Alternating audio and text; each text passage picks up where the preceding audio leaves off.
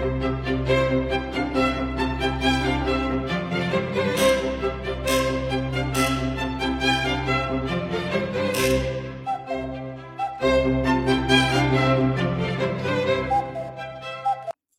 位好，我是许军老师。今天呢，我们来讲一个跟这个创业有关的一个话题。因为呢，前段时间呢，我给一个创业园区的中小企业主呢讲这个创业和营销心理，发现呢，所有的创业者都在琢磨呢怎么去满足市场的需求，但是很多人呢对于什么叫需求这一点呢认识的非常的浅。要知道，需求是我们营销的核心，也是创业的一个关键。什么叫需求呢？很多人的理解认为需求就等于需要，也就是想要某样东西。哎，客户想要什么东西，我们就提供什么东西，这个就叫需求。这是一个片面的一个观点。为什么呢？因为无论是创业也好，营销也好，都有一个目的性的问题，是为了盈利，是为了赚钱。对，确实对方想要，你也能提供给他，但是别忘了，还有一个购买力的问题。你可以提供给他，但是他买不了，买不起，那么这就不叫需求，因为没办法实现我们最后盈利的这样一个目的。因为到市场上问你想不要大车子，你想不要大房子，想不要好车子，我相信绝大多数人都是想要的，都是需要的，但是绝大多数人都是买不起的。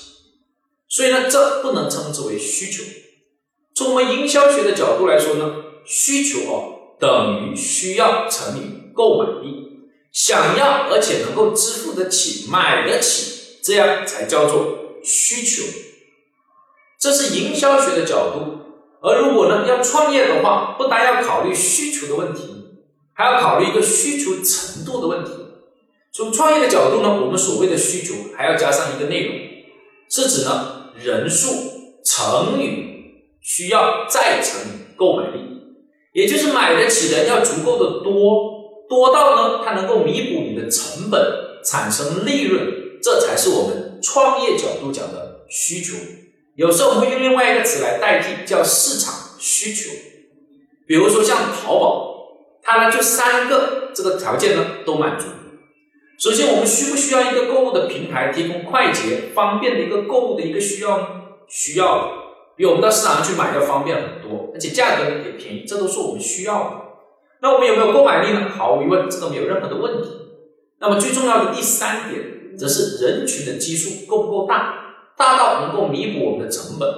毫无疑问，淘宝提供的这样线上的平台，比线下的这些商店能够容量更大的一个人群的基数，所以它的体量非常大，也成为了我们现在中国最大的一个呢电子商务的一个平台。